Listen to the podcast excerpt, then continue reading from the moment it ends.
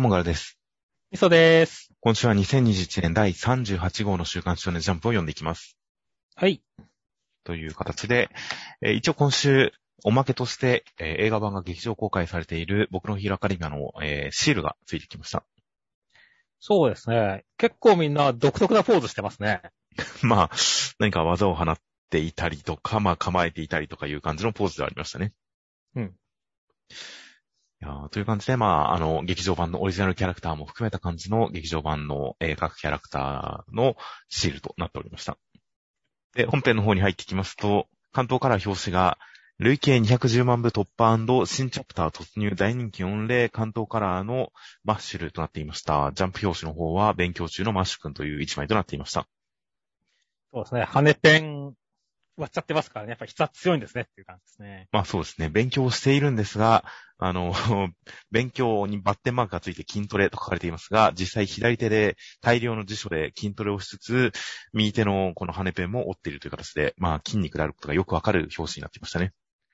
そうですね。で、本編の方のカラー扉絵の方は、もう何か、なんでしょうね、すごい、すごい、こう、派手めな新格者の方とかに対して、マッシュ君が大宇宙的な感じで、腹筋ローラーで倒立してる感じの一枚でした。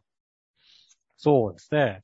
っていうか、どうなんですかね。こあの、新格者のこの、名前忘れ忘れちゃいましたけどね。頬に十字傷があるみたいな感じの人。はい。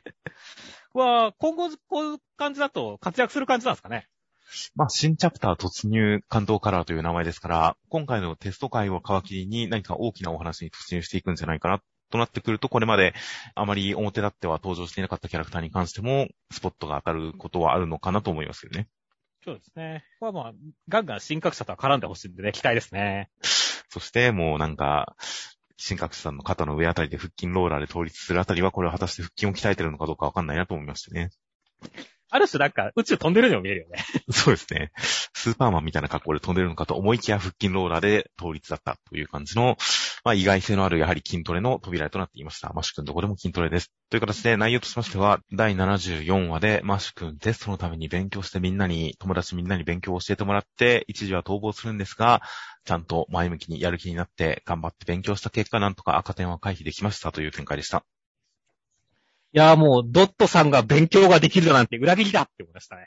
いやー、でもなんか彼のちょっとこすい感じというか、こすずるい感じというか、せこい感じというか、その辺のキャラクターも合わせて考えれば、それほど意外じゃない気もしましたけどね。はいはいはい。まあ確かにね、ただ本当にこの笑顔がムカつくっていうね。そうですね。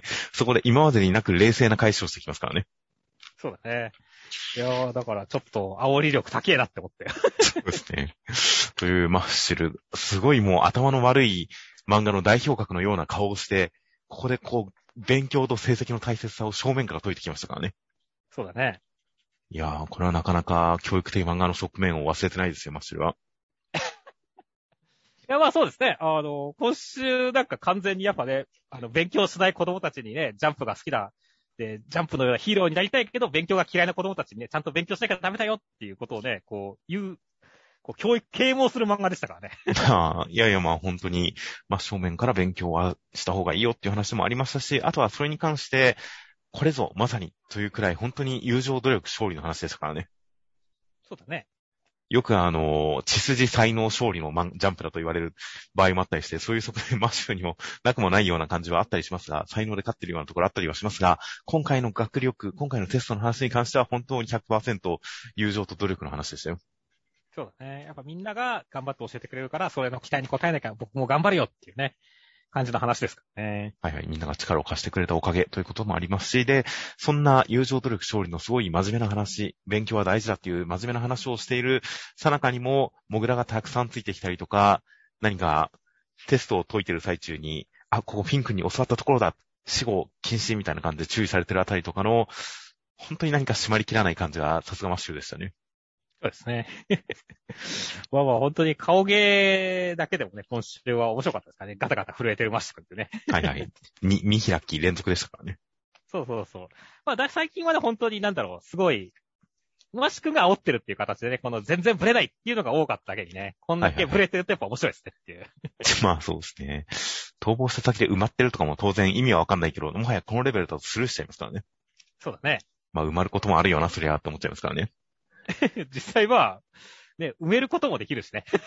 まあそうですね。という感じなので、何か全体的にいい話で、当然こう感動的な、うん、感動自体はある中で、でもテイストとして面白いっていう、その面白い漫画なのに感動できるという、大変少年漫画としていいバランスをついた一話だったと思いますよ。そうですね。という形なので、ここから始まる新チャプターどうなっていくのか大変楽しみです。では続きましてが、ワンピースの1022話内容としましては、えー、まあまあ、各所でいろいろ戦ったりとかしている中、えー、まあ、サンジとゾロは、戦うぜっていう感じの1話でした。いや、今週はでも、ライゾーさんが感情ゆえに我らは本望って言ってね、叫んでるところはいはいはい。ここはなんだろう、あの、小田先生らしい人形節というかね。こう、熱い感じがあってすごい良かったですね。まあそうですね。そこのところは本当に何の笑いもないというか、あの、大蔵さんですが何の3枚目感もない、もう熱い叫びでしたよ。いや、だから本当にね、こういうところの小田先生の、あの、語り口というかね、あの、シリアスなところは俺すごい好きなんですよね。はいはいはい。そして、ホーキンスさんもね、実に濃すい 技を使ってきましたけどもっていうね。はいはいはい。これ実際どうなんですか？どう破るんですかね？うーん、どういう悪魔の実の能力、回廊石、うーん、拘束するのか、殺さずに、まあ、何らかの手はあるんだと思いますが、とにかくこの、本当に卑怯というか、冷酷というか、そういう作戦を取られているから、なんかこう、気持ち、語らせのある勝利をしてほしいですけどね。そうだね。いや、キラーさんはね、結構、まだ、あの、ちゃんと活躍してるとこが少ないんでね。まあ、強いのは、この最終決戦の中ですごく伝わってはきたんですけどね。そうだね。あの、本命の武器じゃなくてゾロと結構互角に渡り合えるとかで強さも出してましたからね。カマゾウ時代っていうね。はいはい。ですし、そうですね。まあ、カイドウさん戦ってるところとかですごい、あ、ちゃんと強い人なんだなっていうのは伝わってきましたよ。そうだね。ただやっぱ勝利って気がないんでね。やっぱここで気持ちよく勝ってほしいなって思いますね。キラーさんにはね。まあ、そうですね。確かに何か策を講じて、策を浪してっていうところもあるんでしょうが、そういう方向性もあり得るかなとは思うんですが、確かに気持ちのいい勝利を見せてほしいですね。そして、まあ今週はね、やっぱりもう、やっぱゾロとサンジ、こう、ルフィのね、両翼がね、はいはいはい復活だ、活躍だっていう展開ですからね。そこはすごいやっぱ最後テンション上がりましたね。いや、本当にあの、サンジに対する、あの、ロビンの評価がここに効いてきますからね。そうだね。あ対するはね、あの、カイドウの大看板ナンバーワンとナンバーツーですからね。はいいや、もう、不足なしですよ、相手にとってっていうね。いや、本当に。という感じなので、まさに、あの、ルフィの余力にふさわしい男というのを伏線にこの見開きで左右にドカンみたいな、ここに繋がってるのは本当にかっこいいなと思いましたよ。いやーまあね、ゾロもね、カイドウのね、を切った男ですからね、ここでキングさんをどれだけね、鮮やかに来てくれる方は楽しいですね。はいはいはい。もう、何かもう、なんでしょうね。強くなったら欲しいですからね。やられる前よりも。さらに。サイヤ人方式で。はいはいはい。死から蘇るたびに強くなるっていうね。そうですね。あの、死の淵で何かを掴んでる可能性ありますからね。ああ、あるかもしれませんね。なので、さらに強くなって、まあ、その後には、あの、大怪我が何かぶり返すようなことを言ってましたからね。うん。なので、まあ、その後は大変なことになるとは思うんですが、ただまあ、ゾロのここでの活躍、強さ、何かほんと、黒糖とかに関しても何か掴みかけてはいましたしね。そうだね。何かいろんなパワープラグがあるんで、それがこの辺で実を結んでくれたら気持ちいいのになという期待でちょっと読んでみたいですよ。そうですね。では続きましてが、僕のヒラアカデミアの第323話内容としましては、えー、まあ、UA 校は何か区画をこう、すごい勢いで避難させるような仕組みが学園長の指標を投じて作られていたんで、安全は確保できる策はあるんですが、民衆はデフ君を受け入れてくれないんで、お茶子ちゃんが何か言いますという展開でした。いや、もうこの無駄に壮大な遊泳防御機構ギミック好きだね、俺。まあそうですね。いやー、何か思ってたのと違う方向性でしたが、うんまあ、すごい規模感でよかったですね。そうだね。西日本まで逃がすんですからね。いや、すごいよ。だって、あの、ここでさ、えっ、と、あの、奥とかじゃ済まなさそうなんですがって、雷くんが突っ込んでるけどさ、はい。確かあれなんだよね、あの、リニアの走行費、あの、東京から大阪間のリニアの地上の走行費が7兆円規模なんだよね。なるほど。日本の国。そう考えると、これはもう超を超えて K の域だからねっていう。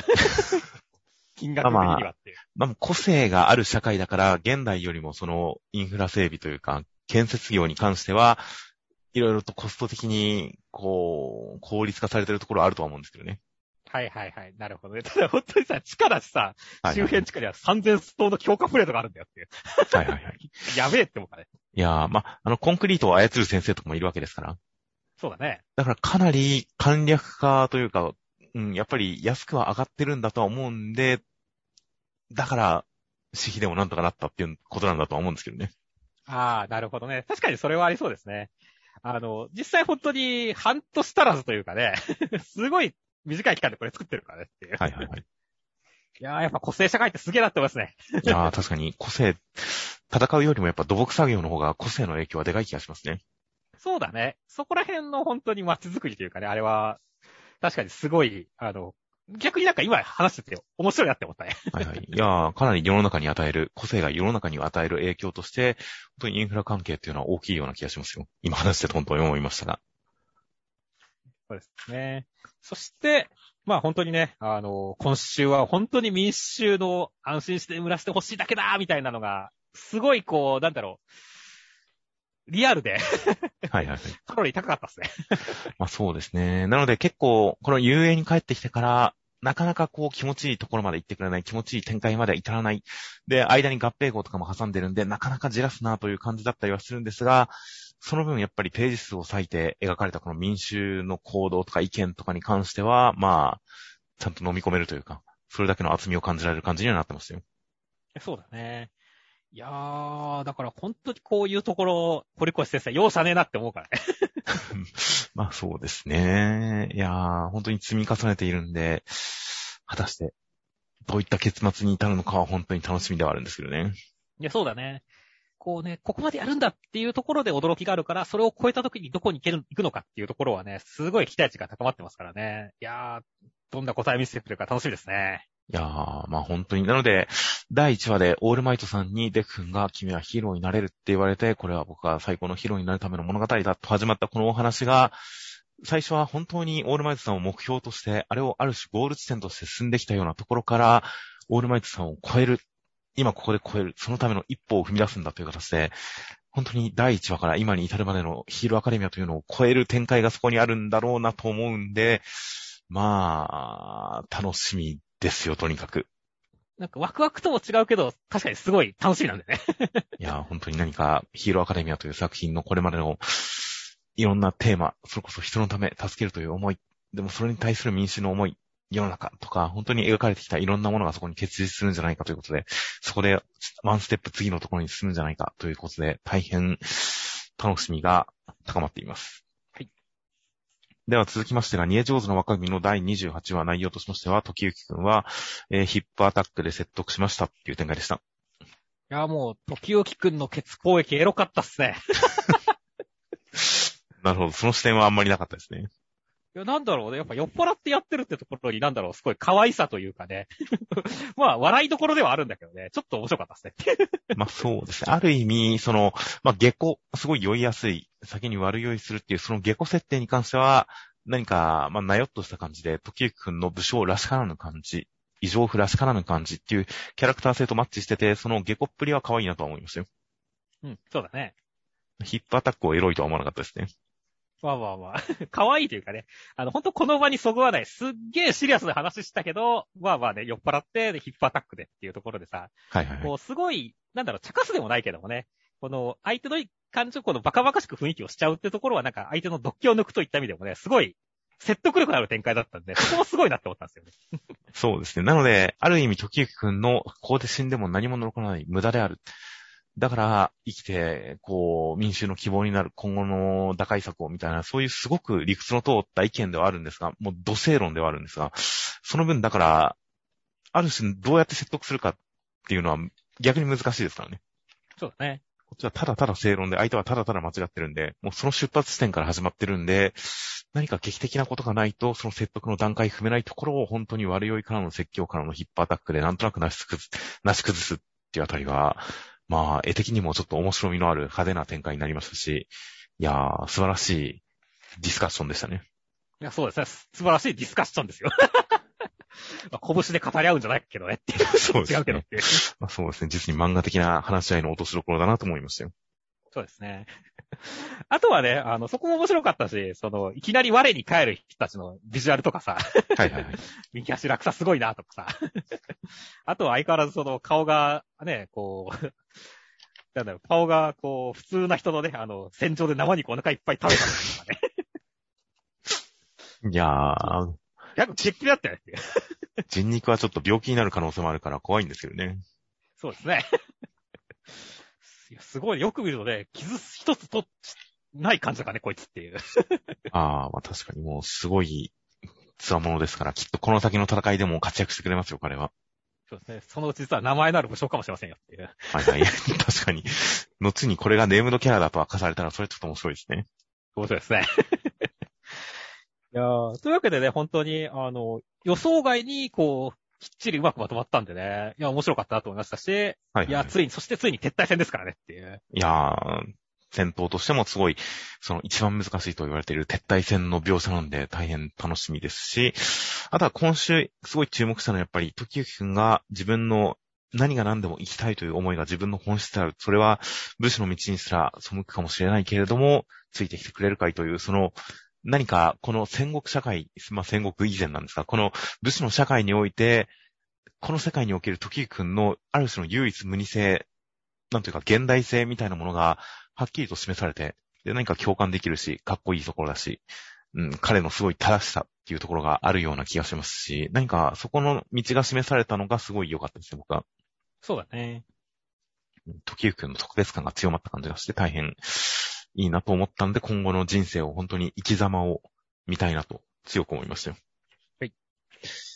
では続きましては、ジュース回戦の第155話内容としましては、えー、イタドリ君は高専の関係者ってはかりさんに見抜かれちゃったんで、バトル展開の中、えー、キララさんを説得しようと伏黒君するんですが、五条先生封印されたったら信じてくれないけど、なんとかだっとっていう展開でした。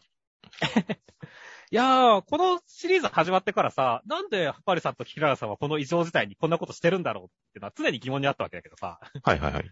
あの、意外と五条先生が封印されたことを知らなかったっていうのは、あ、そうなんだっていう感じでしたね。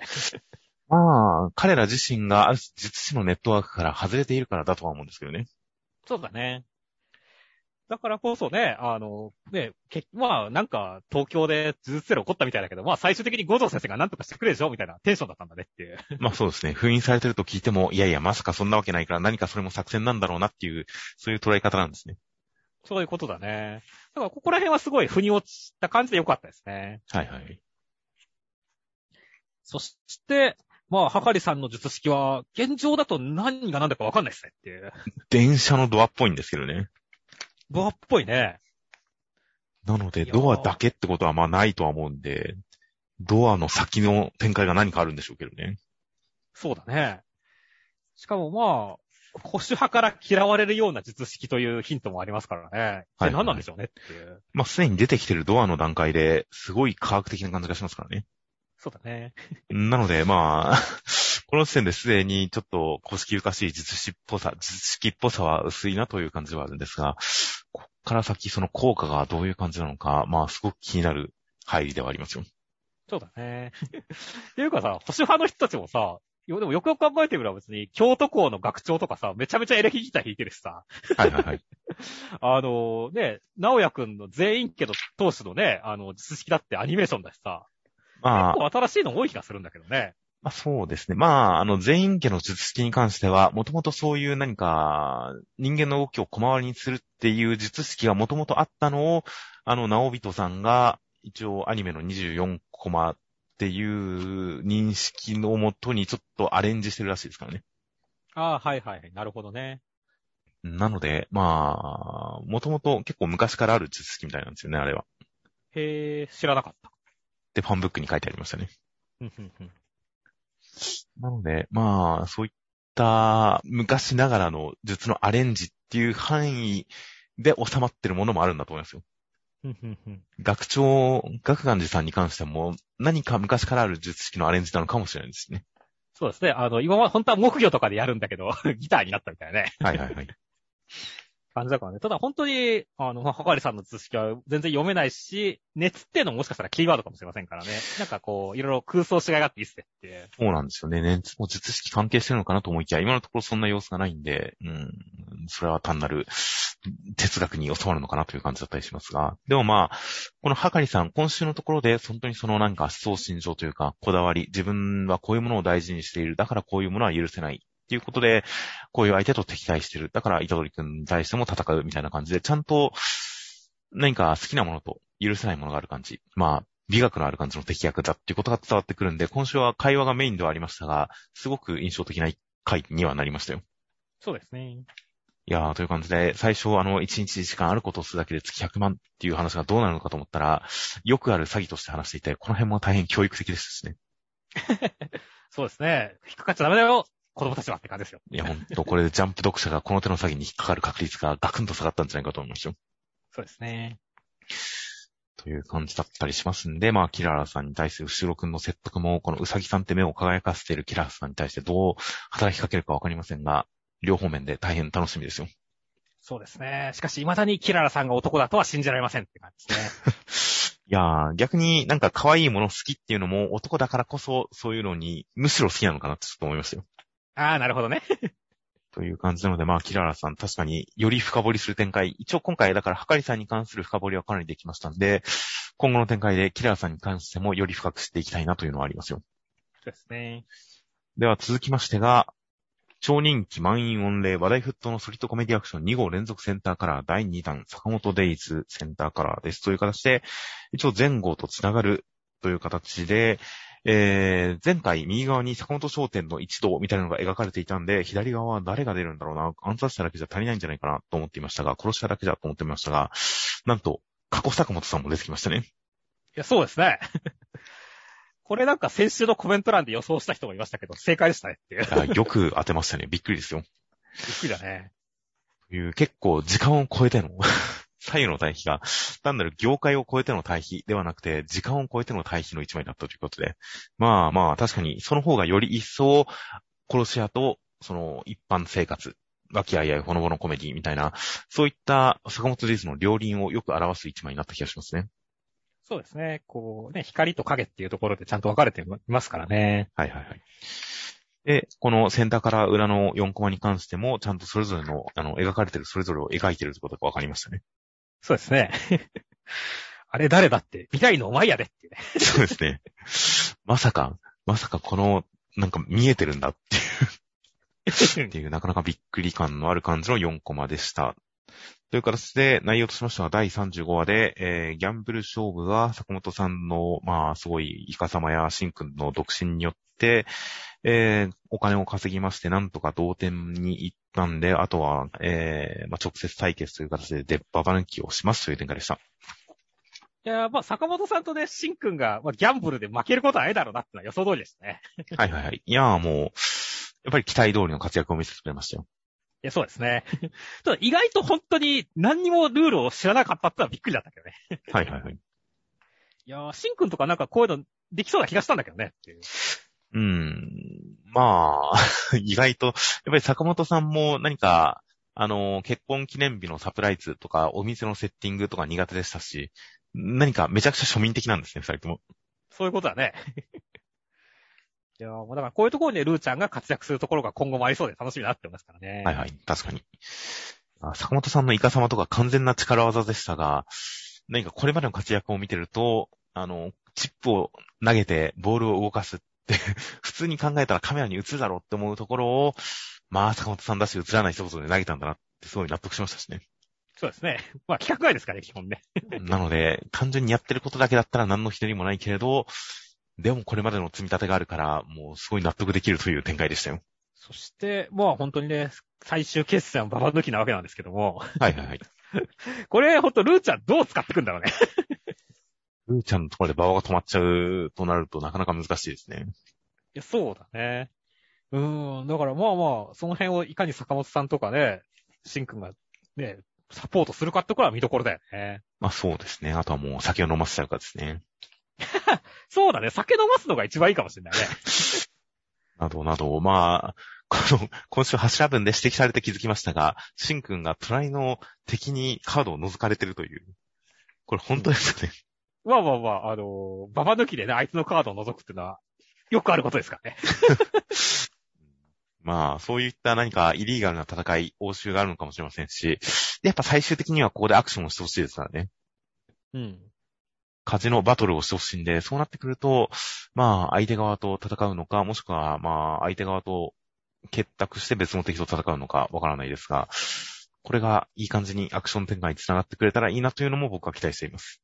そうですね。動きはなんか欲しい気がしますね。うんまあ、今週のイカ様とかそういうのに関しても、まあ、ギャンブルというルールの枠内で二人の、こう、坂本さんの超人っぷりが見れて楽しい展開ではあったんですが、やっぱりバトルが見たいですからね。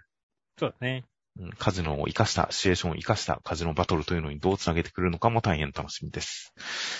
では続きましては、ドクターストーンの第207話内容としましては、まあ、計算機とかコンピューターとか作りつつ、サイ君を連れて出向と思ったけれど、サイ君来ないって言うけれど、いろいろ諭されて、やっぱり一緒に来ることになりましたという展開でした。ああ、まあ今週はまずぶっ込みチェルシーちゃんとか泣いてるチェルシーちゃん可愛かったですねっていう。そうですね。いや、本当に今週、ゲンさんもすごいいい男っぷりを出しますし、サイ君に関してもその、けなぎさが伝わってきて、そして何よりジュースイさんの株が爆上がるという。そうですね。ある種自分勝手の決心みたいなイメージでしたが、ちゃんと相手の意思を尊重したりとかしているという、そういう感じが示されて、とにかく関わってる人全員の株が上がる展開でしたからね。いやー特にゲンさんはね、もう、現実のメンタリストがちょっとひどいことになってるんでね。いや、これこそ善のメンタリストですよっていう、確かに。ね、貫禄出してくれましたね。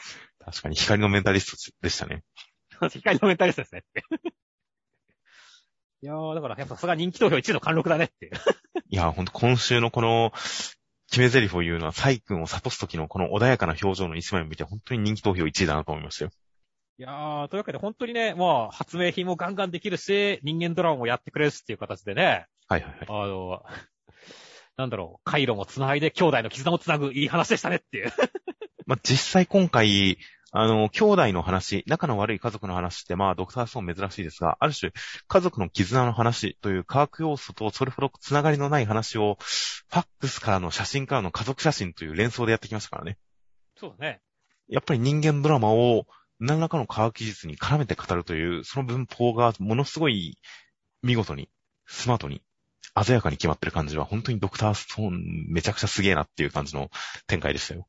いや、そうだね。感心すると同時に本当はカタリストがやばいからねっていう。そうなんですよね。という、まあ、人間ドラマが主軸にありつつ、そこに本当に科学技術が毎回毎回欠かすことなく絡んでくる。そして毎回こう、新しい発明がそこに絡んでくるという、この情報量の多さが詰まっている実に、ドクターストーンらしい一話でしたよ。ですね。では続きましてが、ネル武芸道業の第6話内容としましては、えーネル君、悲鳴に駆けつけてみたら、えー頭のいいけど弱い奴がいじめられてたんで許せねえなって言って、それを助けに入って、相手をぶちのめして、そして、馬でカッパを知りますという展開でした。今週のこの怒ってるネル君、かっこいいね、表情とか。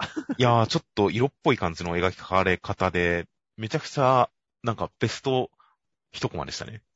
そうだね、ほんと武術はイタボルムンかって言ってるところとかね、すごい冷たい感じもするけど、ほんと色気があるというかね、かっこいいよねっていう。はいはいはい。いやー、やっぱり、キャラクターを描くときに何を許せないキャラかっていうのはすごく大事ですからね。そうだね。それが示される1話だったんで、本当にこの1話でネル君が完成した、ネル君のキャラクターが完成したなという感じすらありましたよ。うん。だからほん、け本当にネル君がどんどんどんどん魅力的になってくるから面白いっていう感じがするし、そして今週もアクション楽しかったしねっていう。はいはいはい。ね、この、足で耳を掴んで投げるとかっていうのもね、迫力あったからねっていう。あ本当にある種、口頭向けというか、一般人には絶対不可能な芸当なんですけど、何か構図とか動き、体のしなりとかで重量感のあるアクションになってますからね。そうですね。いや、もう、列変えようとかもこんなことやってましたからねっていう。確かに。バキ界の住人と被験できますね、ネル君は。できますからね。いや、いいキャラですよ。いやー、本当にアクションも大変、何か身体感覚の乗ってる感じのアクションで、すごく気持ちよかったですし、いやーで、本当に戦いに関しても、戦ってるシチュエーションに関しても、ネル君というのキャラクターの唯一無二性、他のみんなが見て見ぬふりをしてるところに関して、というか、スルーしてることに関して、ネル君はスルーできないっていう彼の唯一無二性からの、こう、実力的には抜群なのに、試験の合格条件的にはギリにピンチに落ちるというこの主人公性とか、本当に良かったですからね。よかったですからね。そしてその大逆転の一手がね、この馬っていうね。はいはいはい。これを最後ほんとビジュアル良かったよねっていう。やーもうほんと、もう馬娘ブームに乗ってきましたね。そうなのこれ。そんなことはないんですが、実は短期、えー、連載版、電子版に載った全4話の大気連載版ネルでも結構乗馬っていうのが、あのー大きい要素だったりしたんですよね。そうなんだ。だから、お、来たっていう感じがあるんですよ。短期連載版を読んだら人間からすると。なるほどね。いや、もう俺は本当に、馬も乗れんのか、おじいちゃんどんだけ馬とか勝ったのみたいなノリだったんだけどねっていう。はいはい。いや、勝ってたんですよ、馬を。勝ったんだね。いや、連載版でどうなってるかわかりませんが、短期連載版ではそういう話でしたね。なるほどね。なんか、どんどんこうやっていくと、なんか連載進むためにおじいちゃんのスペックをもらえていきそうで、そこも楽しみだと思ったね。まあでも、電気の通ってないところで畑を耕して暮らしてましたから、やっぱ牛か馬は必要だと思うんですけどね。確かにね。じゃあ次は牛に乗る展開もあるのかな？あるじゃないですか、闘牛展開あるんじゃないですか。はいはいはい。じいちゃんのところで牛の扱いは慣れてるからな、みたいな。まあ、ネル君は多分、野生児なんで、動物一般と心を通わせられますよ、きっと。はいはい。高城みたいなこともできんのかないや、全然できます、きっと。はいはいはい。まあ、そのあたりね、どんどんネル君がなんかパワーアップしていく展開も楽しみだって思いますね。いや、もう心優しい野生児ですから、それは何でもできますよ。うんうんうんという感じの、まあ、まあまあ、武芸というものの幅をさらに押し広げて考えさせるような馬展開っていうのは、まあ、大きいですよね、確かに。そうですね、面白かったですね。という感じなので、こっからどういう劇的なゴールを決めてくれるのか、そしてどういった評価が下されて、どういった、まあ、ライバルと巡り合うのか、本当に大変楽しみです。では続きましてが読み切りです。ゾンビ×フレンチ、異色の食い合わせが空腹を満たす。パニッククッキング読み切りセンターから47ページ、フレンチオブザ・ゼット。犬井修太郎先生ということで、犬井修太郎先生が、えー一応最初に受賞したのが、2018年9月期の、えー第18回ジャンプ新世界漫画賞において、モンキーパンクという作品で佳作超新星賞を受賞。その作品が、ジャンプ期が2019年ウィンターボリューム3号に掲載されデビューされた方となっております。で、その後、ジャンプギガにさらに読み切り等々を掲載して、今回本誌デビューとなりました、犬井先生。という形で、内容としましては、パリのレストランで、えー、ゾンビがいっぱいいて困るぜっていう中、シェフがゾンビのお腹を満たしてあげれば、まあ、本当に食べたいものを食べさせてあげれば、ゾンビが元に戻るって発見したんで、命をかけて、料理を作って、みんなを人間に戻しますっていう展開でした。いやー、いいグルメ漫画でしたね。いや、本当に実にグルメ漫画でしたよ。そうそうそう。なんだろうね、あの、まあ、お料理をさ、俺は、ここで一番感心したのはさ、なんかすごい料理がうまそうっていうことなんだよね。なるほど。そうそうそう。意外とさ、この、美味しさ表現っていろいろあるじゃないですか。はいはいはい。あの、相馬だったら抜いてみたりとかさ、リアクションとかか、はいはいはいあっ。たりするわけだけどさ、今回のその中がゾンビが人間に戻るっていうところでさ、あ、この料理って本当うめえんだなっていうところがなんか伝わってくる感じがして、だからそこがなんかやっぱすごいね、あの、ね、ビンス富岡がやっぱ戻った時とかカタリスめちゃくちゃありましたからね、俺の中でっていう。なるほど。らすごいなんか、俺はもちろんね、いろんな要素があるんだけど、そこが俺は一番好きでしたね、この漫画は。ああ、リアクション、まあ、そうなんですね。あんまりリアクションの印象はそれほどなかったですが、でも、個人的にはゾンビものって結構設定とかシチュエーションとか、まあ、規模の大きい現象だったりする分、理屈とか納得しづらい部分とか発生しやすいジャンルだったりするところを、なんか今回料理との関連付けとか展開とか、そこに至る、そこで主人公たちがピンチに陥る展開とか全部含めて、何か矛盾を感じず、行動や理屈すべて気持ちよく飲み込めるようにできてる、そのシナリオの出来の良さに僕はまずは驚きましたね。はいはいはい。そうだね。実際本当に世界観の説明からね、あの、キャラクターの掛け合い、そして決着まで、すごいスムーズだしね。だから、本当レベルの高い読み切りだったよね。が本当にシナリオも良かったですし、展開もちゃんと、その、主人公たちがここで、この、危険を冒してでもみんなを料理を振る舞って直してあげようみたいな、そこに至る思想、理屈っていうのもすごくよくわかりますし、納得できましたし、で、それを最後に料理で、人間よりも美味しそうな料理でそっちに振り向かせる。その、ゾンビの間を切り抜けなければならないみたいな、その絵的なピンチとカタルスにちゃんと結びつけてるという。その設定をすべて漫画的な形で派手に映えるように調理してる感じっていうのが、すごくよくできてるなと感心しきりでしたよ。そうだね。いや、本当にこう、突飛な設定をね、よくもまあまとめきったもんだよなって思うからね。はいはい。で、ちゃんと最後、このシェフ二人の絆の話でまとめましたからね。そうそう、この職人としての教授と絆の話だからね。いやー、だから、すごい、うん、レベル高いんだよね。いや、本当に、最初は反目し合ってるように見える二人だけれども、実は、料理人として認めていたし、こっちの方も、あの、料理長になりたいっていうのは、料理長のような人間になりたいってことなんだ、みたいな感じの、実は慕っていたんです、みたいな感じの展開に持っていって、もう実質、本当クソお世話になりました的な展開ですからね。サンジとオーナーゼフね。っていう感じの本当に、なので、お話としてピンチを切り抜ける展開のお話としてもすごい良かったですし、その中で育まれる人間同士の絆のお話としてもすごく、こう、気持ちよさのある展開だったので、いやー、実にいい読み切りでしたよ。いや、面白かったですね。ほんと、次回作大嫌いなんですよね。まあそうですね。ある種、連載の1話っぽい読み切りっていうのと、本当に読み切りとしてよくまとまった読み切りっていうのがあって、今回のは完全に後者で、連載っぽさはないので、連載的な作品を書くとしたらどうなるのかわからなかったりしますが、ぜひ、連載的な作品読んでみたいなと思いますよ。そうですね。いや犬井先生、大変期待です。では続きまして、ブラッククローバーの第303話内容としましては、ノゼルお兄様は母親の死の真相を喋ったら死ぬっていう呪いをかけられたせいで全て一人で抱え込んで、ノエルちゃんもこう突き放していたんですが、もうそれがもう巡り巡って、今、旧敵を仇を前に戦えるし、ノエルちゃんと協力して一緒に強くなったぜっていう展開でした。いや、そうですね。いや、もう因縁決着、もうタッグマッチで勝利っていう形でね。はい、はい。いや、本当に気持ちいい決着でしたね。いやー、このお兄様の呪いがえぐいですけどね。えぐかったね。ちゃんと納得できる展開だったかね。そうですね。あの冷たいお兄様の裏にこんな、あの、この連載のかなり初期で登場してたあの冷たさが、ここでその真相が書かれるという、なんて長い伏線でしょうね。なかったね。いや、まあでもなんとなく予想はついたけれどもね、ちゃんと明かされたところでね、ああ、やっぱそうだったんだっていう感じだったし、これが本当決着のね、あの盛り上がりに繋がってきましたからね。はいはい。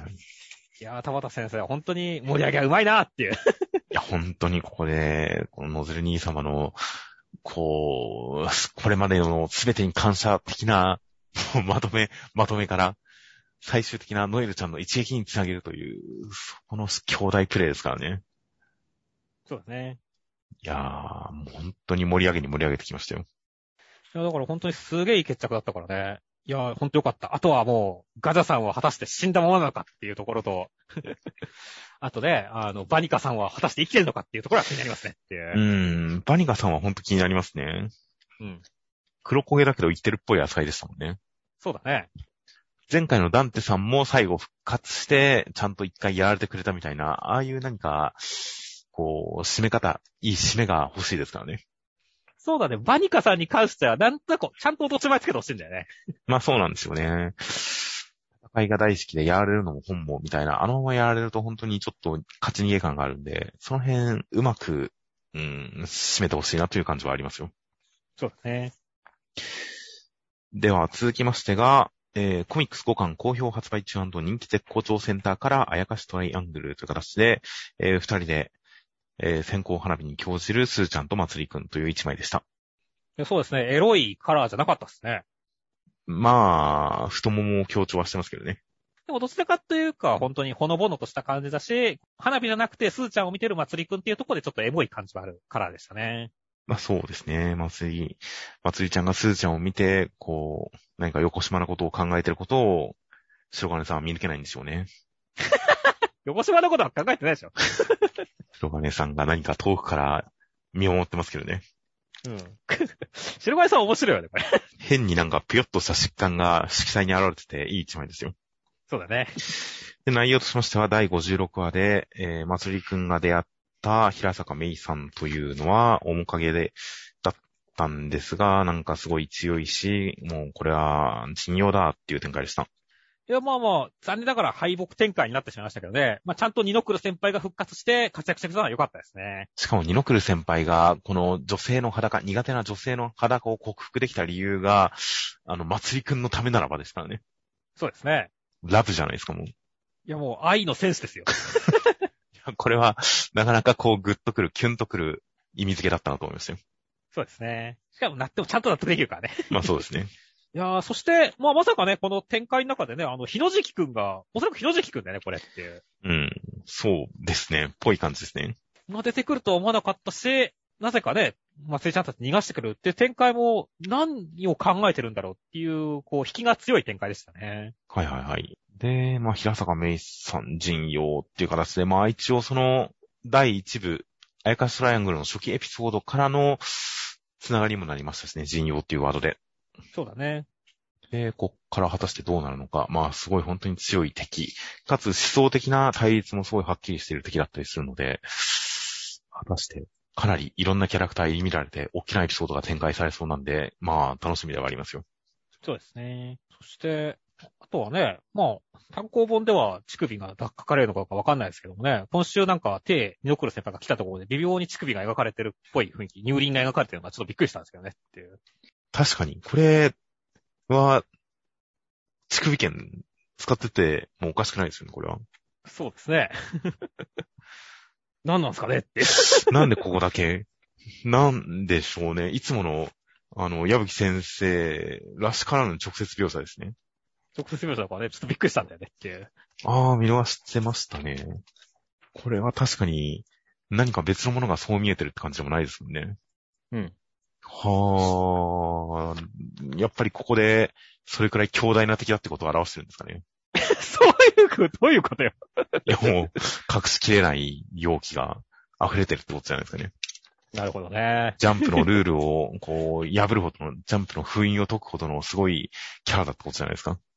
はいはいはい。まあ確かにね、人用ですからね。それから格好ありますよねっていう。いやー、本当に。いやーだと思いますよ、僕は。まあまあなんでね、まあこの後もじゃあ、もしかしたら、あの、ついにダークネス展開が、あのね、あの、ジャンプでも溢れてくるんじゃないかってことを期待したいと思いますね。そうですね。今後、平坂さんに関しては、ちょっと規制の枠を飛び越えた、一体何が飛び出してくるのか、ちょっとこれは目を離せなくなってきましたね。では、続きましてが、えー、レッドフードの第7話内容としましては、ベロー君、アイアンワークスに行って、えー、まあ、筋トレというか基礎練習みたいなのを始めて、おじいちゃんは去っていきましたっていう展開でした。ああ、まあ、ケストタッパーのでかい女出てきましたねっていう。ああ、確かにテストタッパーはでかいですね。いやまあ、期待通りのね、まあ、あの、共感キャラ出てきてよかったなと思いましたね。はいはいはい。まあ、本当の絡みはこれからなんと思うんですけどね。ただ一方でね、俺はグリムさんがいなくなっちゃうのがすごい残念だったんだよね。まあ、展開的にしょうがないですよ、そこは。いやー、むしろね、俺はグリムさんとこの、ベロー君のこのし指定関係を期待したんでね。ああ、はいはいはいここで一回離れちゃうのかっていうのは、また再開した時にはね、また、たいい、おねしょたでもないですけどね、いい絡みしてほしいんですけどねっていう。まあそうですね。まあ早めに再開してほしいですし、なんなら、まあ今回その最後尊重展開があるじゃないですか。そうだね。こっち側に一時グリムさん行ってもおかしくないんですけどね。ああ、確かにね、あの、すごい、その、過疎化村とかね、その村長とかを気にしてましたからね、こっちの方で、ちょこちょこグリムさんが出てきて、あの、展開を見せてくれるっていうのもありですよ、確かに。そういうちょっと平行展開もあるのかなとは思いますが、まあ確かにグリムさん、この作品の魅力のかなり大きい割合を占めてるキャラではありますんで、完全退場、一旦お休みってことにはならないでほしい気がしますね。そうだね。そして、まあ、今週ね、最後、あの、村長じじいが出てきたわけだけどさ、はいはいはい。あの、その前に、なんだろう、すごい、この、ブレーメンっていう名前でさ、結構おとぎ話風なさ、はいはいはい。あの、じいさんが出てくるから、び、お、新キャラで行きたいかって思ったら、すぐいなくなっちゃったらびっくりしたんだよねって。で、この後なんか展開があるんじゃないですか？ね、この名前だとさすがに。そうだね、ありそうだけど、どうなんだろうね。本当にこの合宿の厳しさを示すためだけに来たってことはないよねっていう。っていうのもありえますけどね。でもほんとベロー君とおじいちゃんの絡みが、この最初のところ以外全くないじゃないですか。そうだね。これで触れるとなんか、気持ち的にちょっと、ちょっと虚無なんですけどね。そうだね。あの、何だったんだろうっていう意志度が強いよねっていう。途中のダイジェストシーンでベロー君がもうちょっとおじいちゃんを励ましてるとか、助けてあげてるとか、そういうシーンがあったら、ちょっと悔しさにつながるんですけど。うん。クソみたいな感じになったりもすると思うんですけど、一切絡んでないですからね。本当やね。最初返すだけだもんね。そうなんですよね。もうちょっと絡んでもよかったのにとは思うんですが。うーん、まあまあ、教官とベロ君とかも今はそんなに絡んでるわけじゃないですし、というか、ベロ君と他のキャラクターの絡みがもっと、こう、育んでほしいですよね。そうだね。いや、だから結構まあね、仕方ないことはね、別れては、ね、あの、出会っては別れ、出会っては別れになっちゃってますからね。相棒キャラとも言わないですけどね。なんかやっぱずっと絡んでくれるキャラ欲しいですよね。一応前回から引き続きで、チュルチメルチさんの兄弟が一緒にやってきてくれてはいるんですが、ベロ君との関係性でこう、コミュニケーションが回っていってる感じはないですね。そうだね。うん。なので、うまい掛け合いできる感じの仲間たちを早く獲得してほしいなというのはちょっと思いますよ。そうですね。まあ、もしかしたらビッグジョー・ボンカースさんが相棒になるかもしれませんしねっていう。いや、全然あり得ると思いますよ。意外なところから。うん。意外なところからね。いやー、そしてね、村長さんに関してはさ、あの、本当にすごい思わせぶり出てきてけど、ちょっとこう、半分笑っちゃったんだよ、最後。そうですね。その気持ちはちょっとわかります。村長、た最初の第1話の時のあの感じ、あれが演技だったのかと思うと、ちょっとお茶目ですよね。そうだね。それと、あの、村長さんって言われてるのが面白いんだよね。あの、こいつ名前なんだっけって。多分本編で出てないよね。いやー、名前出てませんでしたっけ？出てなかったでしたっけ？後書きでなんかさ、村長の名前何々ですっていうのは出た気がするんだけどさ、それもちゃんとは覚えてないんだけど、あの、本編で多分村長しか名前出てないんだよ、確か。あだから逆に本当この人はこの魔女的なところからしても村長っていう扱いなのかっていうところがすごい、これは、どういうことなんだろうって気になってんだよねっていう。まあ、これはベロー君の話をしているから、ある種その、まあ、おふざけ的にそういう風に呼んでるんだと思いますけどね。頑張って育てたんでしょ？村長さんっていう。まあ、ベロー君を育てた人としての、まあ、皮肉ではないんでしょうけど、そういうなんかくすぐりを込めての呼び方だと思うんですよね。なるほどね。いやー、だから、どうしよう、村長だったらどうしようみたいなね、この魔女とかさんの、魔女とかあのでっかい犬とかの村長だったらどうしようっていう。普通に自己紹介で、こっちがリュカオン、こっちがシンデレラ、こっちが村長っていう。それはちょっと面白いですね、また。まあ、そうですね。まあ、村長はどういうポジションになるのか。でも、これでベロー君の主人公感がぐんと上がりましたよ。そうですね。育ての親が敵だったっていう、敵の幹部だったっていうことが分かりましたから、その辺の絡みとか因縁付けを早めに出してくれたらいいですね。そうだね。なんなら、それも込みで、ベロ君が、こう、試練に臨む、これから努力していく動機づけにしてほしいぐらいなんですけどね。はいはいはい。ああ、確かにね。そうするとやっぱグリムさんが活躍して、こお前の父親、父親じゃないか、お前の村村の村長は何々だって言いに来る展開っていうのはありかもしれませんね。とか、まあ、何か、今のベロ君の、ただ、この人狼を絶滅させるために強くなりたい、世界中の村を守りたい、自分の村のようなことを起こしたくないっていう動機づけよりも、やっぱりより個人的な自分の秘密を知りたい、なぜ育てられたのか知りたい、なんなら村長を倒したいとか、育ての親に復讐したいとか、そういうより個人的な動機もそこに載せてくれたら、ぐっと読み応えも変わると思うんですよね。うん、うん、うん。という感じもあったりするんで、村長にはかなり僕は期待大ですよ。はい。という感じで、まあ、なんかこの設備的な訓練の内容とか、その辺の世界観、このスチームパンクファンタジーな感じは相変わらず好きなんで、まあ、こう、うまく発展して回っていったらいいなと、大変期待しております。では続きまして、夜桜さんちの大作戦の94話内容としましては、太陽くん、双葉姉ちゃんのお茶を飲んで、双葉姉ちゃん感動して涙です。そして、えー京一郎さんの元へ向かいますという展開でした。ああ、もうほんと、双葉姉ちゃんの涙はレアだなって思いましたね。いやー、ぐっときましたね。ときましたね。今回、やっぱりその、ね、兄弟たちの、まあ年長組のね、人たちの新たなこう顔と表情というか顔というかね、そういうのを見るっていう感じのテーマがなんか一貫されてるなっていう気がして、いいなって思いましたね。いやー、本当に兄弟深掘り会で、本当に今回のお話はある種、まあ、序盤兄弟エピソード、こう、単体でやって、それぞれの兄弟、ちょっとずつ深掘りするような展開とかあったりしましたが、今回はお兄さんたち、お姉さんたち、上の兄弟に関して本当に深く掘り下げる、ある種2周目展開みたいな感じになってますね。そうだね。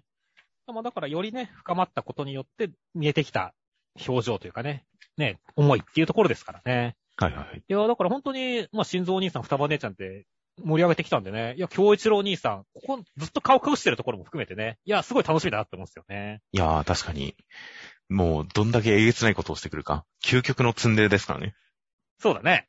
いや、なんだかんだでね、俺はもうこの漫画、京一郎兄さんが一番好きかもしれないレベルで好きだったっていう。いや、わかりますわかります。やっぱツンデレは強いなっていうのが京一郎兄さん見てるとよくわかりますよ。そうだね。あんなキャラなのに、あんなに横暴でわがままで自分勝手なキャラクターなのに、弟たち、そして太陽くんのことをすごく大事にしてるのが、お端々で伝わってくるという、あのバランス感は本当に魅力的ですからね。そうだね。愛しいキャラだからね。いやーそれがどういう風に、この最終試練で、その狂気と、自分勝手さと、横暴さと、兄弟愛っていうのを見せてくれるのか、本当に楽しいですよ。楽しみだね。あとはね、あの、結構15人っていう人数が通ったんでね。はいはいはい。だから結構しかもね、見るとデザインみんな良さそうな雰囲気なんでね。はいはいなんかこの中からね、さらに太陽くんと絡んでこれるキャラが、ネームドキャラが誕生するといいなって思ってますね。まあそうですね。確かに、最後、こう、引っかかってるところとかを見ても、すごいキャラクターデザイン凝ってる感じがするんで、その点、今まで、どうしてもこう、太陽くんと、その、記者さんの二人のみが主だって描かれていましたが、最終試験から先は、もっといろんなキャラクターを描いて、そこからさらに大きなお話への展開というか、この試験の後の展開にも繋がるようなキャラクター、人脈が出てきてもおかしくないですからね。そうだね。その辺の描写とかも大変楽しみではありますよ。あとは今週はこの双葉姉ちゃんの回想で、幼い太陽くん、むつみちゃんとか描かれたことによって、二人の関係もすごい補強されてるところとかも良かったですよ。まあ、幼い太陽くん、むつみちゃん可愛いねっていうね。いやーもう可愛いですし、お互いがお互いの支えになっていたっていうのを姉の視点から見て、その二人は二人にとって本当に大切な人なんだっていうのが伝わってくる感じ、等々で、大変良かったです。はい。では続きまして、アンデッド・アンラックの第75話、内容としましては、えー、アンダーがまず、まあ、東京に行きまして、それを追うようにしてユニオン行って、アンディ・クリードさんに対して力くんと、とトップさんが立ち向かいますという展開でした。ああ、まあね、クリード戦、予定通りの対決になりましたね。まあ、ちゃんと予定通りのマッチングですね。そうだね。っていうか、これでもうアンディが任せたぜって言うんだけどさ、はいはいはい。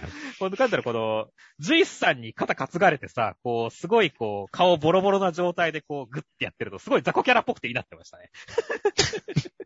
まあ、まあ、この後すぐ治りますから。あ、そうだね。でも治るけど、このなんか表情だけはなんかすごい情けないというかね、感じがしてちょっと面白かったですね。アンディのな、最近ずっとかっこよかったからね、ちょっとかっこよくないところが見えて、俺はレアだなって思ったんですよね。まあまあ、アンディが先行して、あえて攻撃を受けるっていう作戦ですからね。そうだね。まあ、だから、しょうがないんですよ。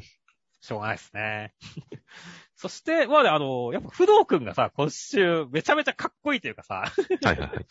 本当テクノロジーにとってチートキャラただこいつっていう感じだった。いや、いや、本当にだから、自分が、こう、動かない間、見ているものを止めるっていう能力を、自分が動かないでも移動できる乗り物と、視界を自由に遮るゴーグルをつけるという、本当にある種考えうる限り、最強の装備できましたからね。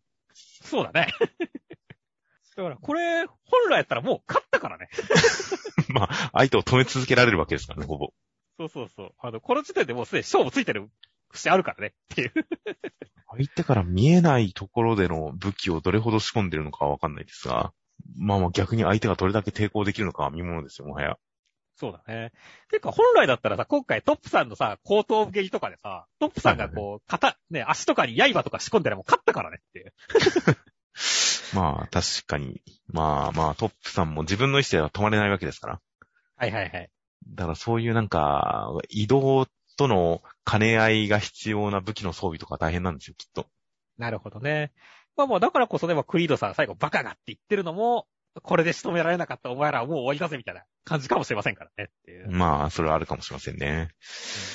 いやー、という感じなので、まあまあ、本当に、力くんのこのチートっぷり、容赦なさっぷりっていうのは本当にプロフェッショナル感を感じますし、それに対して敵がどういう風に立ち向かってくるのか、どういった技の出し合い、戦いの応酬になっていくのかはすごく楽しみですよ。楽しみですね。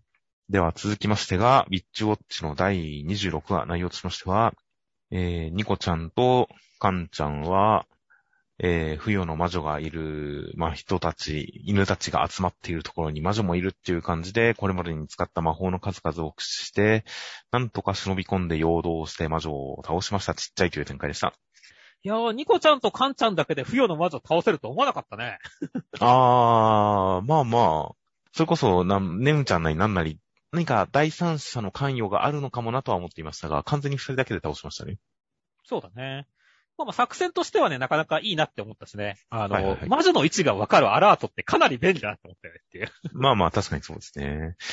いやーそれにまあ、それに至るまで、こう、ニコちゃんがこれまでに使ってきた、いろんなショートエピソードで使ってきた魔法を、こう、連続して駆使して倒すあたりは、本当に、篠原先生漫画の真骨頂という感じがしましたよ。いや、そうだね。伏線が今までの中で生きてるね。はいはい。感じですからね。だから本当にそこら辺もすごい面白かったし、最後、魔女がちっちゃいのもちょっと面白かったしねっていう。そうですね。ある種、本当に顔つきもなんかおばあちゃんっていう感じだし、これ仮面かと思ったら違うしみたいな感じで、デザイン的な面白さみ、みたいなものが全然なかったですか、これまで。ちっちゃいことによって一気に面白くなりましたね。そうだね。いや、でも、あとさ、同時にさ、この、まあ、分裂魔法を使って勝った後に、これだけちっちゃいやつが出てくるとさ、はいはいはい。このおばあちゃんも実は分裂されてんじゃないかみたいなことも考えられるしねっていう。まあ、確かに、確かになくはないかもしれませんね。うん。まあ、逆に言うと、だ、だったら、誰が、このね、あの、おばあちゃんの分裂させたのかっていうところで、なんか、さらなる強敵がいそうな雰囲気も出してるしっていうね、感じがするので、なぜちっちゃいのかってのも気になるんだよねっていう。確かにそうですね。普通に生きて成長したら小さくはならないでしょうからね。そうだね。という感じで確かにそこに魔法の関与が疑われますが、まあ魔法、ニコちゃん以外の魔女に関しては、それほど多数の、複数の魔法は使えないらしいですね。そうだね。不要の魔女とは方向性が違ったりするので、確かにそこにどういった理屈や他の黒幕が潜んでいるのかは大変気になるところですよ。そしてまあだからね、きっと来週は、あの、ウルフ対ね、モイ君のね、戦いもすごい楽しみですね。まあ、こちらの不要の魔女が倒されたことが何か影響を与えるのかわかりませんが、この戦い大変楽しみです。では続きまして、僕とロボコの第53話内容としましては、ロボコの膝が爆発したという展開でした。いや、もう今週連載を続いているのは膝のおかげってロボが言ってますけど、そはいれあり得るなって思いましたね。いやー、まあ間違いないですね。間違いないよね。この、この膝のインパクトでだいぶ笑い取ったからね。そうですね。あと、膝がシンボル、トレードマークになって、何かロボコの愛嬌となってますからね。そうだね。LINE スタンプだってやっぱ膝人気だしねっていう。いやー、間違いないですよ。うん。いや、膝漫画ですからね。いやー、そしてね、今週は、そその展開カード最後のこの、なんだろう、ワンピースのアラバスタペルパロディ、超面白かったね。はいはいはい。いやー、もうだからすごい、なんかこう、あー、見たことあるっていう感じだったし、最後死なないのも、ちゃんと原作通りだからねっていう。ま あそうですね。こんなしれっとではないですけどね。うん、まあそうだけどね。帽子忘れてるぞ、君だけどさ。はいはいはい。まあ、確かに。その点で、ちゃんと原作に準じた感じの、パロディ元に準じた感じの展開でしたね、じゃあ。そうだね。だから、俺、これもだからね、ロボコ死んだかみたいなこと言ってるけど、いや、絶対死んないでしょだって、原作が死んでないんだし、みたいなはいはいはい感。じで見てたからね。いやー、というわけで本当二重に面白かったね。まあ確かにそうですね。あという感じで、あとは、やさぐれたロボコが僕は好きでしたね。はいはいはい。相変わらず本当にその、顔ひどいからね。そうですね。あとは自分に粗大ゴミって貼って、そして粗大ゴミの回収を依頼しながら涙と鼻水を流すという、この感じのやさぐれ方っていうのが大変、こう、まあ、良かったですよ。まあね、ギャグ漫画としてはいいですよ。ただ、俺はロボコの愛嬌がなくなっちゃうんでね、可愛さがなくなっちゃうんで、ちょっと、うーんってとこもあるんですけどねまあ、そうですね。可愛さはなくなりましたが面白かったんで、まあ、これはこれでありかなという感じでしたよ。そうですね。では続きまして、青の箱の第17話内容としましては、ひなちゃん調子悪いんですが、なんとか、大輝くんに頼りそうになるところをこらえて、自分で調子を戻そうと頑張ったんですが、思わず、こう、えー他の人にぶつかってしまって、足をくじいてしまって、心折れそうなところに大輝くんが助けに来てくれて、という展開でした。もう、なんだろう、今週、胸がキューッと締め付けられる展開だったね。いやーほんとひなちゃんのこの悲縁っていう、もう自分で自分に許されざる恋としている感じがもうたまらなかったですね。いやそうなんだよな。この、やめ、やめてよ、やだよ、気づきたくないんだってっていうところの、なんと切ないことかっていうね。いや、本当に、もうひなちゃんは自分の恋心を自覚する前に大輝くんが千奈先輩好きだっていう話を散々聞かされてる状態ですからね。そうだね。いやー、もうすでに一回振られてる状態からのスタートになっちゃいますからね。いやー、だからなんだろう、すごい切ないし、いやー、なんだろう、登りたい。本当は登ってしまうのがいいんだって、背中を押したいけど、ひなちゃんの性格上それが難しいってのすごいよくわかるしっていうね。もう、なんだろう、青春だよねっていう。そうですね。いやー、僕は本当にひなちゃんエンドでいいと思ってますんで、ひなちゃん気づいて苦しいとは思うけれど、一旦気づいてそこからこう、ぐいぐい行ってほしいですけどね。そうなんだよな。僕はもう完全千夏先輩派だけど、ひなちゃんがこのままこう、曇った顔を見てるのは、俺も嫌なんでね。ほんとひなちゃんには笑顔でいてほしいって、ほんと心の底から思ってるんでね。はいはい。いやー、なんだろう。どうしたいのかわかんねえけど、誰か助けてくれって感じだよ。いやーもうひなちゃんは気持ちを表明して、あとは大輝くんに任せればいいんじゃないですかね。ああ、どっちを選ぶの？みたいな。うん、どっちを選ぶの？って言って、大輝くんが頭を悩ませればいいんじゃないですかね。ああ、確かにね、その、一人で背負う必要はないですからね。誰かに背負わせる。それは当然相手に背負わせるっていうのはね、あの、まあ、それも愛情ですからねっていう。いやー、本当に、大輝くんだって自分を一番に考えていいって言ってるんですから。その言葉には責任を取らないとダメですよ。いやー、それはその通りですね。いやー、だからそれまでだからひなちゃんが責任取ってよ大輝っていう展開はすげえ見たいね。いう感じで、いやー、本当にここで、もう、ひなちゃんがぶつかって、おろおろして、ぶつかった相手の方も、え、あれ、あれみたいな感じで動けずにいる中、真っ先にこう、駆け寄って声をかけて手を差し伸べてくれる大輝くんという、この、飛び出してくる感じの主人公力は、まあ、大したものがありましたからね。いや、ほんまで、惚れてまうやろがって感じだからね。いや、本当に、いやー、なのでもう、これはもう、大輝くんが誘ったと言っても、言い過ぎではないですよ。いや、まあ、それに関してはね、このタイミングよく合われるお前が悪いんだよって話だからねっていう。そういうことなんで、もう、もう、もうしょうがないですね。いや、そうだね。だからね、ほんとひなちゃんにはこれを乗り越えてね、今日はね、今週はずっとなんか作り笑顔というかね、が多かったんでね、ほんと心の底からの笑顔で大輝くんと向き合ってほしいなって思いますね。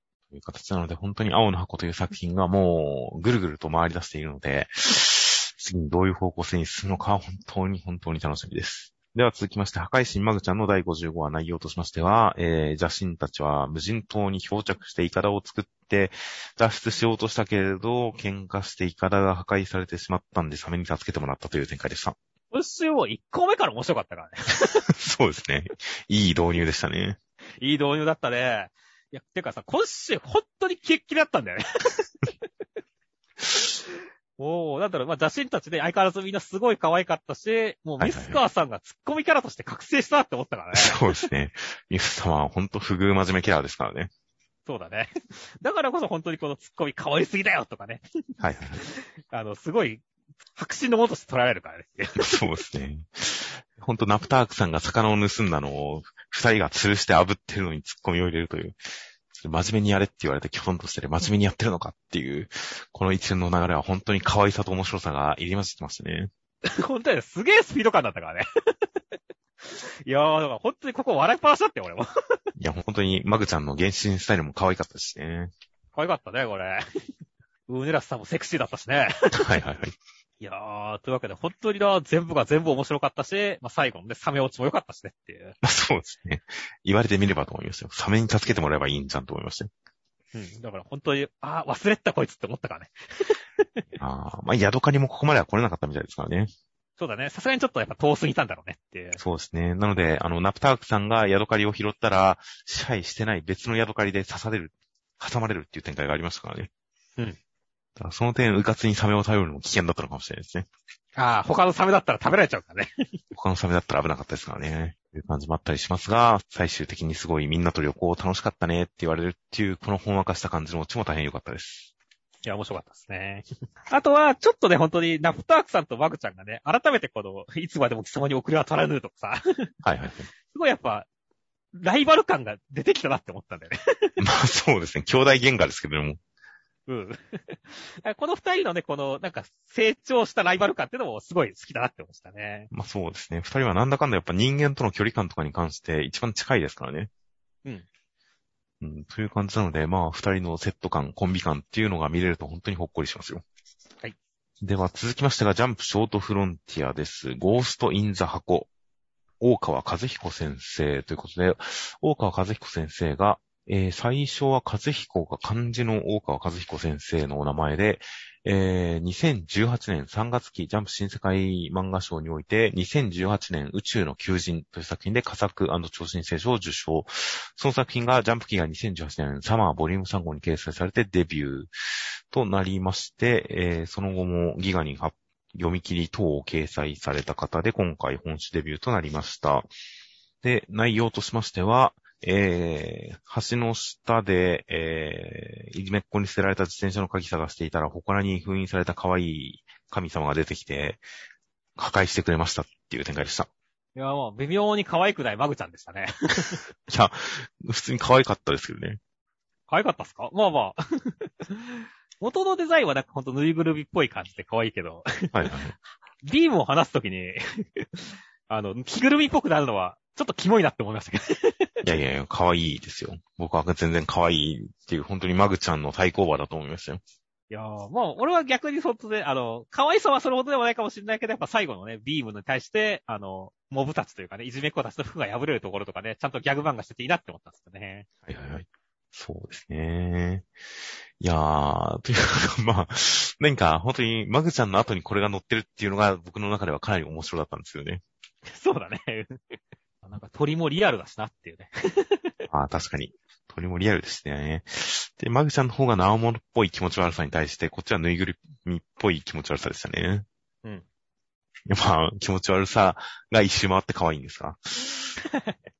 という感じの孤独の感じというのと、その本当にウィークリー孤独こと週刊少年ジャンプだなっていう感じと、まあ、主人公の男の子が、まあ、冷たく突っ込み寄りつつ、ちゃんと、うーん、何か配慮が行き届いてるというか、そんなに攻撃的じゃないところとかも含めて、まあ、すごいいい子だなっていう感じがしたんで、それと、このぬいぐるみのことの、この、何か心温まる交流感として楽しみましたよ。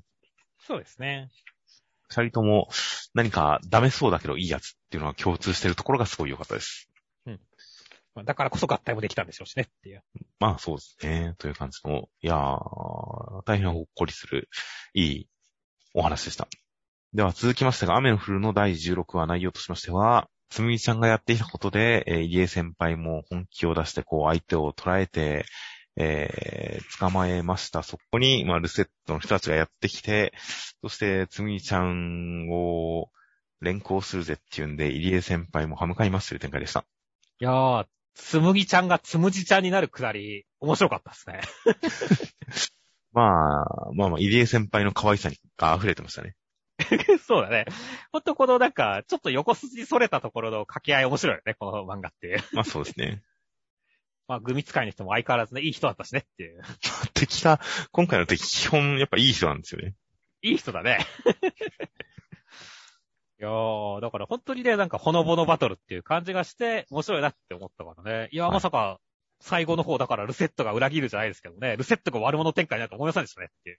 まあそうですね。このまま対立するのかどうかわかりませんが、少なくとも今のところは対立しそうな感じ。そして、まあ、あの、敵側の相手に関しても、その動機づけとか目的が不明でしたが、この短い回想で飾られたところでは、実は彼らはこう実験体とされていた何かかわいそうな子供たちで、どうも何か復讐的な意味合いもありそうな感じで、すごい相手に同情できる感じになってきましたからね。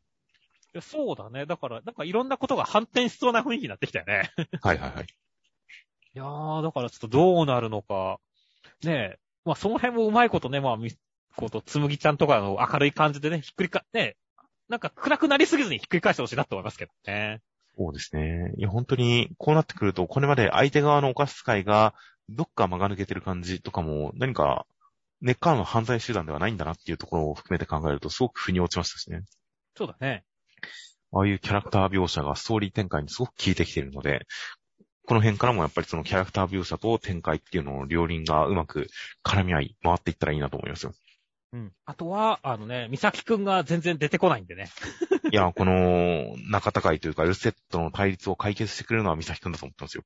いや、そうだね。だから本当にヒーローみさきのね、出番を楽しみにしてますよっていう。いやー、間違いないですね。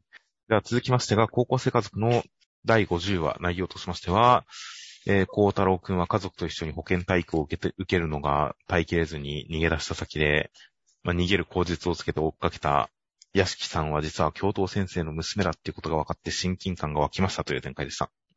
今週は、高校生家族の中でも一番の地獄だなって思いましたね。いやー、もうとんでもない爆弾を温存してましたね。本当やね。家族でだから、本当面白かったからね。家族で保健体育の授業は確かに地獄ですね。地獄だね。しかもね、まあ、逃げ出さなかったらね、あの、一郎さんと静香さんの、この、規則正しい異性の交流の話を聞かされるっていうね。そうですね。なんでしょう。だって否認は大事ですみたいな話を、なんか、両親とかを経由して聞かされるかもしれないわけですからね。そうだね。いやー、これは、孝太郎くんよくここまで耐えましたよ。すごいね。まあもしかしたらでもね、本当に、あの、お母さんにね、あの、静香さんにね、恋をしてる人たちはね、これですごい、なんかこう、泣き、泣きながら耐えたりするかもしれないけどねいやー、これで逆に性癖えぐられてるかもしれませんからね。まあね、そういうえぐいやついそうだよね。いやー、という中、何か、教頭先生の娘さんが現れましたが。いや、そうだね。これさ、ほんと、高校生家族の中でも、なんだろう、結構な衝撃回だって。僕は正直、はーって感じでしたけどね。いや、なんだろう、俺はもう日常漫画の設定でここまで驚くことはそんなないだろうなっていうくらいで驚いたけどね。ほう。いや、だからすごい絡めてきたなっていう感じだったからね。いや、だから本当に、だからゴメスとね、この委員長は結構フラグ立ってるじゃないですかっていう。はいはいはい。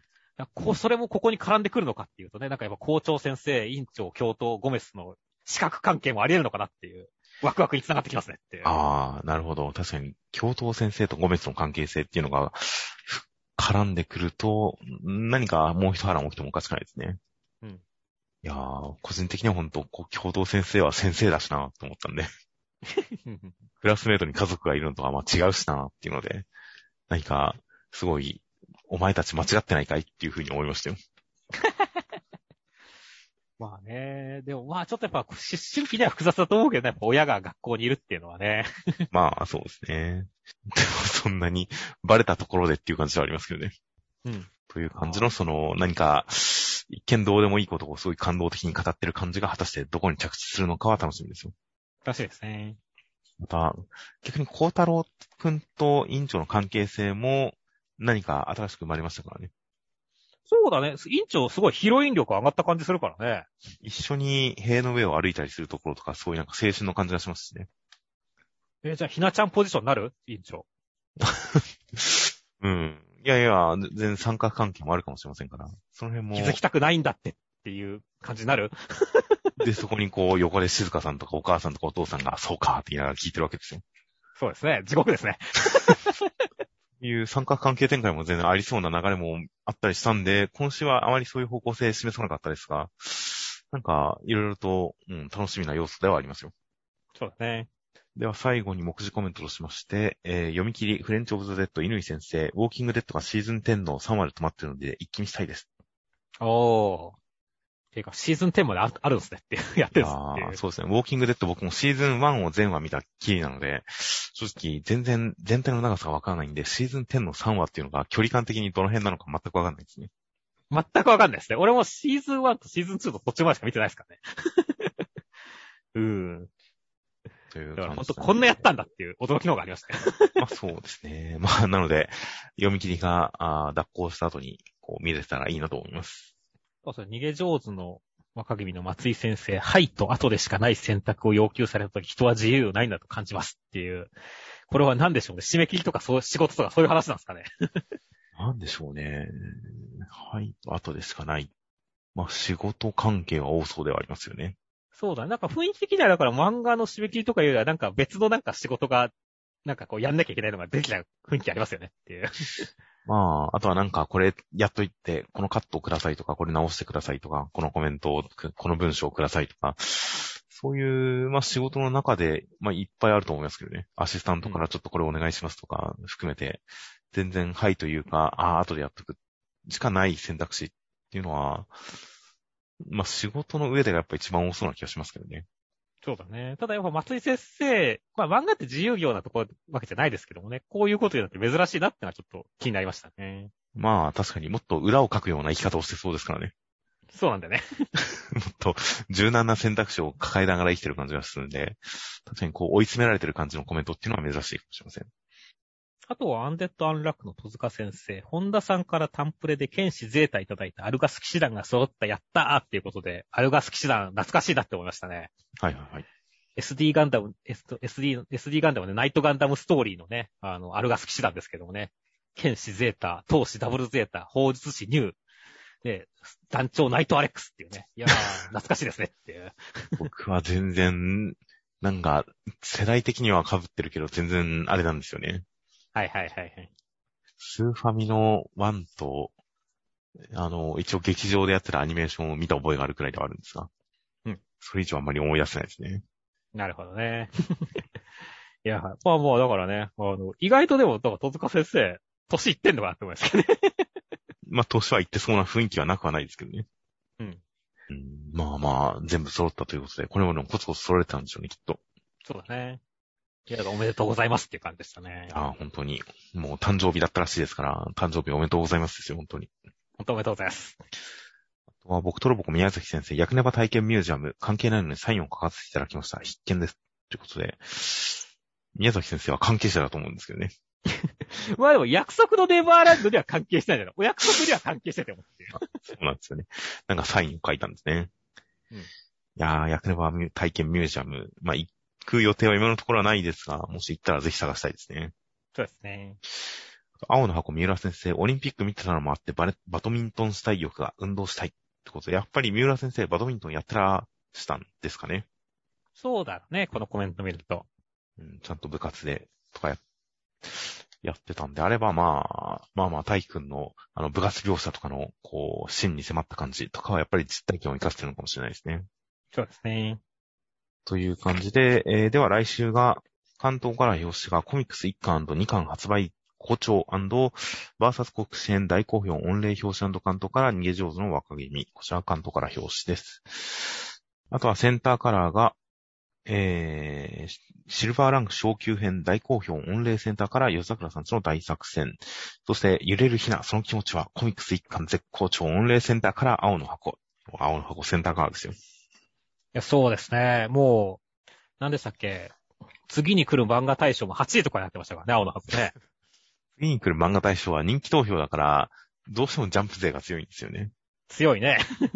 まあ、次に来るを取って即打ち切られる作品とかも全然っていうか、打ち切られ、打ち切られた後に、後にランクインする作品とかもありますしね。そうだね。まあ、あんまり、あの、どのくらい実態を捉えてるかわかんないですが、まあでも、あれくらい、こう、一部の人たちには知られてるっていうのは、いいことですね。ですね。あとは、えー、企画的なので、ニセ恋の小見直し先生が完全再現、アラバスタ編のあの名シーンをもう一度、ワンピース100巻発売記念特別読み切りセンターから48ページ、ワンピースカバーコミックプロジェクト第2回ビビの冒険、小田栄一郎小見直し、長い戦いが終わり、ビビは決断を迫られるか、ということで、小見先生が、ワンピースを書くらしいです。こう、あれですね。まあまあ、第1弾はね、あの、坊一先生が書きましたけどもね、あれもすごいいい迫力でしたしね。はいはいはい。いやー、果たしてでもね、このカットだけ見るとね、果たしてこの、直撃の産地みたくルフィの顔は描かれるのかって気になりますねっていう。あれやっぱ、変ですからね。うん。やっぱ書いてほしいですけどね。まあ、書かないとね、あの、アラバスタ編の最後、まあ、いくら最後は背を向けてるとはいえね、顔描かれなかったらどうするのか話になるからねっていう。意外と成立はさせられる気はしますけど。なんかセリフだけで顔隠して。でもぜひ見てみたいですけどね、小見先生の書く麦わらの一味。そうですね。ということで、実質、食撃の惨事の続きですね。まあね。あれもだってアラバスターのとこだったもんね。このそうですね。で、これから逃げるぞみたいな話でしたからね。うん。という感じだったりしたんで、まあまあ、なんかみんなやっぱアラバスタ編好きなんだなっていう感じですね。ですね。あとは、そのワンピース、当のワンピースの方が3号連続つながるポスターという、なんと坂本デイズの2号つながるセンターカラーをバカにするような企画が始まりましたね。いやいや、まあ、そ、さらに超えてくるっていう、フルスルートだと思ってくださいよ。いやもう声方がえげつないじゃないですか。まあね。3号連続つながるポスターですよ。でかいね。6倍ですよ、6倍。6倍以上ですよ、きっと。というか、そうねそういった企画もあるようです。という形で、では、えー、先週のコメントの方を見ていきます。えー、先週、あの、劇場版のヒロアカに関する僕が見ましたみたいな話に関して、いろいろとコメントをいただいている方がいまして、えー、例えばゲスト声優さんが声優演技上手いなと思ったということで、確かに、あのゲスト声優の方、あの、オリジナルキャラクターの声とか、あ吉沢亮さんとかやられていましたが、確かに、すごくなんか、アニメ演技として上手かったですよ。はいはいはいはいはい。まあ、なんか、あの、本職の声優の方じゃない方の場合、その、ちゃんとした役者の方だと演技はすごく上手かったりしつつ、結構シーンによってテンションが周りに馴染んでたり、周りにちょっと馴染みきれてなかったりっていうのがあったりするっていうのは、多少あるかなと思ったんですが、叫んだりするシーンとかバトルシーンとかそういうところになると、やっぱり他のキャラクターとのちょっとした差はあるかなと思ったんですが、まあ全体通してとにかくすごく、あの、上手いなという感じはありましたよ。まあまあ、バトル描写が多かったので良かったと思うとかね。結構ほんと肯定的な意見多い感じでしたね。はいはいはい。という感じで、まあまあ、あの、ヒラアカの劇場版。まあ、まあ、ミスさんがもし見る機会が毎日あったら、その後にもうちょっと話してもいいですね。なかなかな、ワクチン打ってからだと行きづれんだよな。なるほど。そうですねあとは、呪術回戦で、まあ、呪術の給料って、呪術師の給料って謎だよね、みたいなコメントがあったりして。はいはいはい。これは確かにそうだよな。なんかお金もらえてるようなね、描写みたいな説明みたいなのはあったけれどもね、その辺わかんないからね。はいはいはい。いやーだから、ね、まあ結構ね、その、まあ今週その辺深掘りされなかったけどね、てっきり先週の話とかだとね、やっぱお金の話とか出てくるのかなっていうのもあったからね、どっかでそういう話出てきても面白いかなって思いましたね。なんか、ジュース高専の給料に関して、このくらいですよみたいな話は、ファンブックかコミックスのおまけかなんかにちらっと触れてたような気がするけど覚えてないですね。なんか、あさったらどっかに多少は書いてあるのかもしれませんが、まあ、表立っては書かれてはいなかったですね。内容的に、まあ、あんまりそこを問題にしてこない可能性もありますけどね。まあね。ただ、なんかちょっとあったら嬉しいなくらいの感じですけどね、俺は。まあ、そうですね。どうせブラックだのは一緒だしねっていう。まあ、そうですね。あとは、青の箱。青の箱は青春漫画と思ったら、幼馴染曇り漫画だったわっていう、聞いたことないジャンルが出てきましたが、大変興味深い単語ですね、それは。いや、まあそうだね。今週も、ひなちゃん曇っとるわーっていう印象はどうしてもあったからね。幼馴染曇り漫画。僕結構好きかもしれないですよ。まあまあまあ、一定の需要というかわかんないですけど、そういうのあると思います。記憶を漁ると結構幼馴染が、こうく、顔、表情を曇らせてるシーンとかそういう展開って結構僕はキュンときてることが多い気がしますね。そうだね。まあ、ライバルキャラがこうね、まあ、嫉妬に燃えてるじゃないですけどもね、なんかこう、曇ったりとかね、やっぱ悩んだりとかっていうところは確かに、やっぱ、感情の起伏は見てて面白いですからね。はいはいはい。なかなかいいジャンルを教えていただきました。あとはでも本当にコメント的に見ると、やっぱひなちゃん派が増えてる印象がすごいするねっていう。はいはいはい。いやーでもだからね、その中に本当にでもね、ひな、そんな人たちにこう、冷や水浴びするかどうかね、ひなちゃんは土俵に立つ前に負けているみたいなコメントとかもあったりしましたけど。いや、まあまあ、でもまだね、土俵に立ってしまえばまだわかんないですからね。そうですよ。まだ、一回負けたらそれで終わりじゃないですから。また次の試合を挑みますから。そうだね。まずスタートがどこであろうとも、その先は無限の可能性が広がってますよ。そうだね。だからラブコメは先手必勝やからねっていうコメントとかもあったりするけど、そうとも限らないからね。はいはいはい。いやーだから早くひなちゃんで土俵に立っていい勝負見たいねって感じですね。いやー、展開見たいですよ。あとは、レッドフードも結構コメントが多くてね。はい。まあ結構その、まあ世界観が急にね、変わったとか広がったことによってね、め世界観めっちゃブレたみたいなコメントとかもあったりはしましたけれどもね。はいはいはい。いやーまあでもこれから、整合性はきっとこれから取ってくるとは思うんですけどね。いろいろと。うん、まあ確かに文化格差、科学力の格差がすごいっていうことに関しては何か説明があってもおかしくないですね。そう、カリウドもね、戦車とかミサイルで武装すればいいのにっていうのは本当正論だったりするんでね。はいはいはい。このあたりの問題をどう解決してくるかっていうところとかもね、あの、もうね、楽しみだなって思うし、あとはね、一般的な街ってのがまだ出てきてないんでね。まあ確かに細川村とね、あの、まだ本部っていうところだったり、特殊なところって感じだからね、早く一般の街を見せてもらって、なんか、こんな世界なんだっていうのを全貌見せてほしいなって思いますよね。まあそうですね。街に行ったら戦車は嫌というほど見るらしいですからね。うん。意外とこの世界やっぱ物騒っぽいですからね。そう、だから普通を知りたいよね、この世界のっていう。たまあそうですね。やっぱりそれ普通が出てくるまではとりあえずハンターハンターの世界を参考に考えてますよ、僕は。なるほどね。ハンターハンターぐらいの文明格差のある感じの世界なのかなっていう。でもそれだとやっぱテレビとかラジオとかあってもおかしくないですもんね。それはそうだね。うーん、あのカスカ村は何だったのか。やっぱ村長が何かしてたんですかね。ああ、実験場だからってことですね。情報が出たり入ったりしないように。うんっていうのは普通にあるかもしれませんね。知りませんね。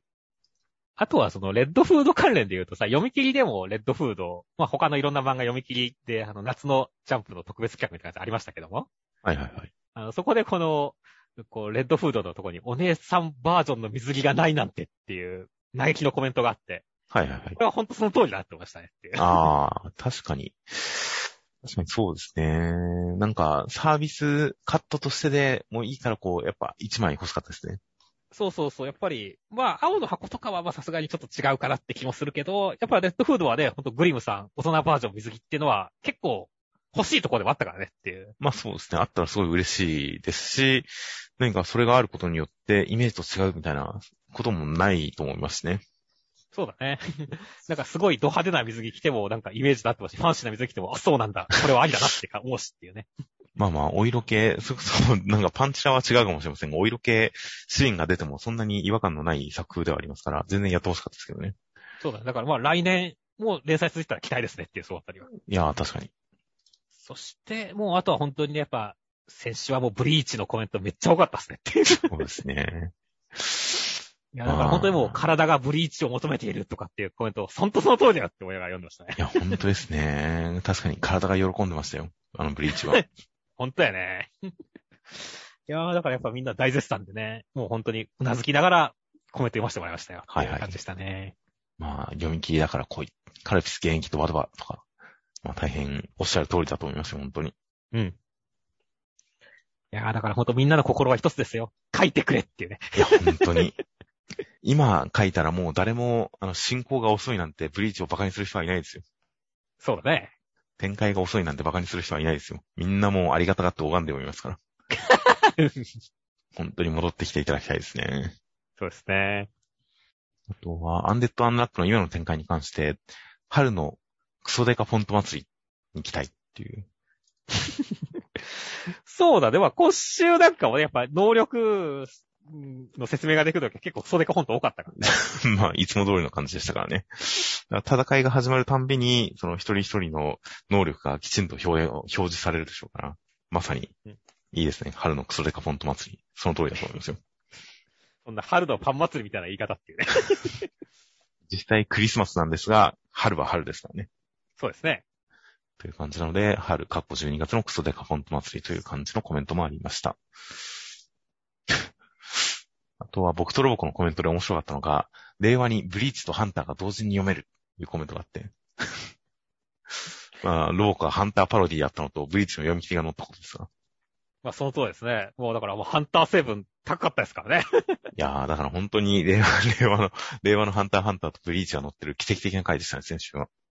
ですね。いや、だからこそね、本当に、ちゃんとしたブリーチとハンターの共演見たいですねっていう。